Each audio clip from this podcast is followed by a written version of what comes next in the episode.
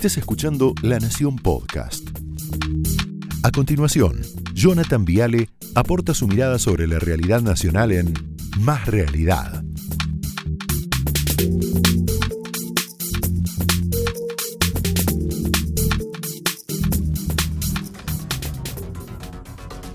Buenas noches, auxiliar 3, ¿escucharon? Eh? Por favor, a la pantalla. Bueno, ¿cómo les va? ¿Todo bien? ¿Todo tranquilo? ¿Bien, Bulat? ¿Todo bien? Hola, Lucas. Bueno, te cuento que es incesante la presión, está reunidos ahora, eh, Alberto Fernández con los gobernadores, incesante la presión del gobierno Axel Kisilov para volver a fase 1. Alberto no está hablando, no terminó la reunión, ¿eh? es ahora, está pasando ahora. Alberto no está hablando de fase 1 pero quiero que veas lo que dijo Goyán, el señor Daniel Fase 1 Goyán, ¿no? Fíjate, o tomamos medidas parejas para todos y por corto tiempo, o empezamos con la cuestión del chiquitaje, que le quita potencia. Le encanta Goyán esto. Nosotros estamos en posibilidad de dar un martillazo, martillazo si tomamos medidas fuertes. Hay que cortarla de una vez rápidamente, dice Goyán, que es lo que Kisilov les está diciendo los gobernadores en este momento, en la reunión. Hay que cerrar todo. ¿Qué quiere Kisilov? Cerrar comercios, cerrar escuelas, bueno, cerrar todo, cerrar bares, cerrar restaurantes, las 24 horas, oficinas, eh, servicios personales. ¿Qué vende a hacer servicios personales? Peluquerías cerrar gimnasios, cerrar shoppings, circulación absolutamente mínima. Es lo que Kisilov les está diciendo ahora al presidente, a la reta y demás gobernadores. ¿Qué es lo único que quiere abierto el señor Kisilov? Supermercados, farmacias, algunas industrias claves, indispensables, estaciones de servicio, recolección de basura y nada más, reparto a domicilio y nada más. Y nada más, o sea, bien chiquitito el país. Ahora, ¿qué había que hacer para, estar, para evitar ¿no? esta discusión absurda de fase 1, fase 2, fase 9? Tres cosas. Plan de vacunación serio, testeos masivos en serio y ampliar las unidades de terapia intensiva. Si hacíamos esto, no estábamos discutiendo qué fase estamos. ¿Cuánto tiempo tuvimos para hacer esto? ¿Cuánto tiempo? Fíjate. El primer caso de COVID, ¿sabes cuándo fue? En la Argentina, 3 de marzo del año pasado. Ahí lo tenés bien clarito, bien clarito.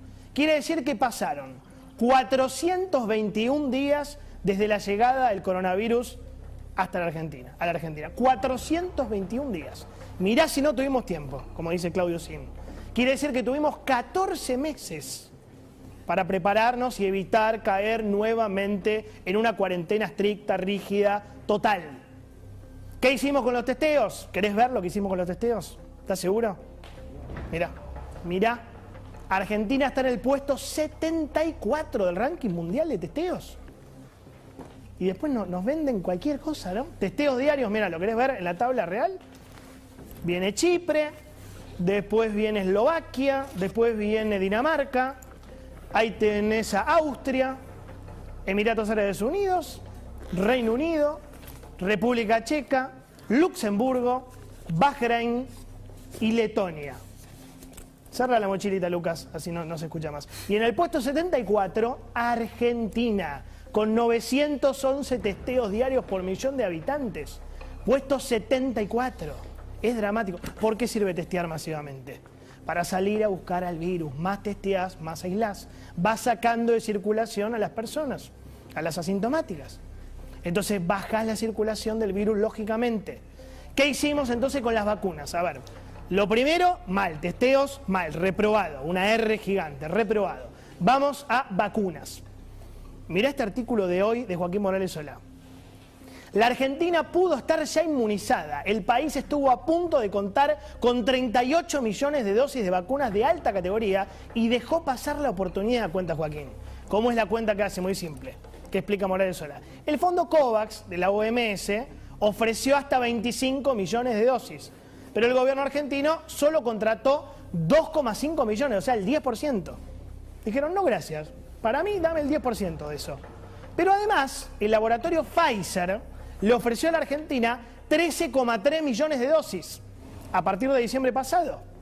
Algo pasó, no sabemos qué, y no llegó ninguna vacuna. Algo pasó. Conclusión, Argentina estuvo a punto de contar con 38 millones de vacunas de alta categoría, Pfizer, AstraZeneca, pero no, pero no, vacuna cubana. ¿Quién tiene las vacunas de Pfizer que no quiso la Argentina? Adivina, Uruguay. Lo cuenta Google con Adamón.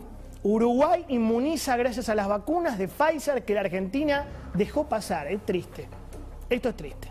La oferta del laboratorio fue por 13,3 millones de vacunas, pero durante meses el gobierno argentino no le respondió a Pfizer. Ni por sí ni por no. Solo silencio y regateos. Pero para reducir la cantidad de dosis, único. Único, ¿no? Hasta que fue demasiado tarde, cuenta Hugo. Y entonces, bueno, Uruguay aprovechó la oportunidad y ahora puede inmunizar con las vacunas que dejó pasar la Argentina. ¿Qué más?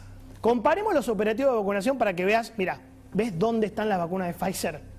Uruguay vacunó al 33,22% de su población con una dosis y al 30,29% de su población con una sola dosis.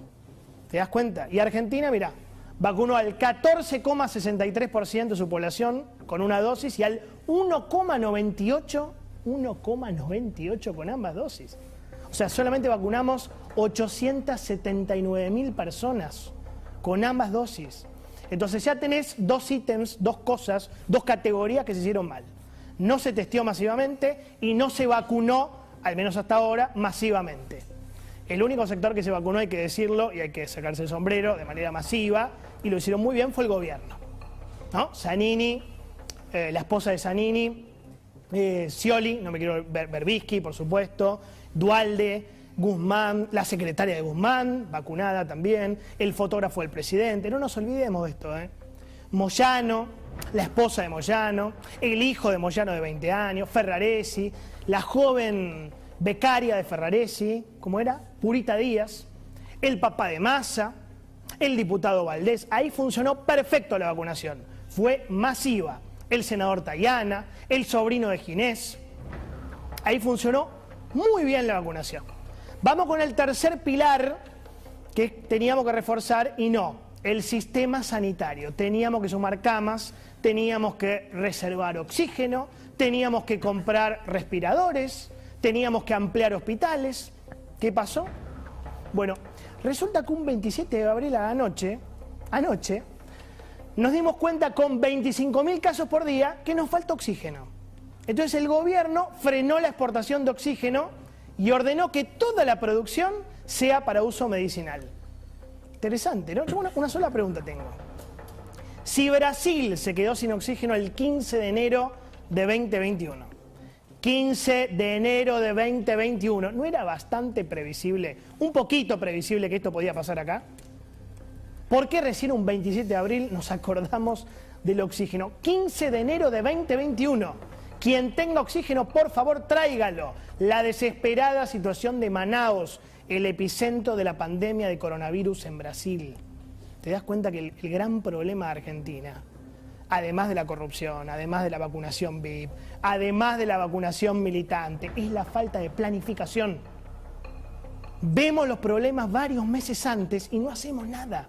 No hacemos nada, esperamos hasta tener el problema enfrente y recién ahí actuamos. ¿sí? Argentina tuvo la ventaja competitiva, seria ventaja competitiva, de ver el iceberg seis meses antes que Asia, que Europa, antes que todos. ¿Qué hizo el capitán? Nada, esperó chocar. Y estamos chocando. Estamos chocando. ¿Cómo estamos ahora? Fíjate con la ocupación de camas. Esta curva es una porquería, muchachos. Esto vislumbra mucha muerte en la Argentina. Es muy triste. Sobrepasamos el récord porque en noviembre el país tenía 4.952 internados. Ahora tenemos más de 5.134 y esto es de ayer. Ahora seguramente tenemos más. O sea, en solo un mes pasamos de 3.500 a más de 5.000 internados. ¿Sí?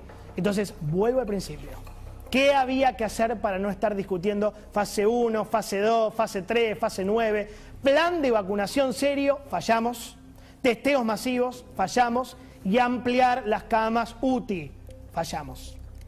Fallamos en las tres, tres de tres. Conclusión, hay un ranking que ubicó la Argentina entre los tres países que peor manejaron la pandemia. Y estamos ahí. Es un ranking que hace la agencia Bloomberg, ahora lo vas a ver, y entre 53 países estamos en el puesto 51. 51. Mirá, está Singapur, estos son los que la manejaron bien. Nueva Zelanda, Australia, Israel, Taiwán, Corea del Sur, Japón, Emiratos Árabes, Finlandia, Hong Kong, y en el puesto 51 viene Argentina, 52 Polonia y 53 Bolsonaro, Brasil. ¿Te das cuenta? O sea, viene Bolsonaro, Polonia y nosotros. Es un desastre.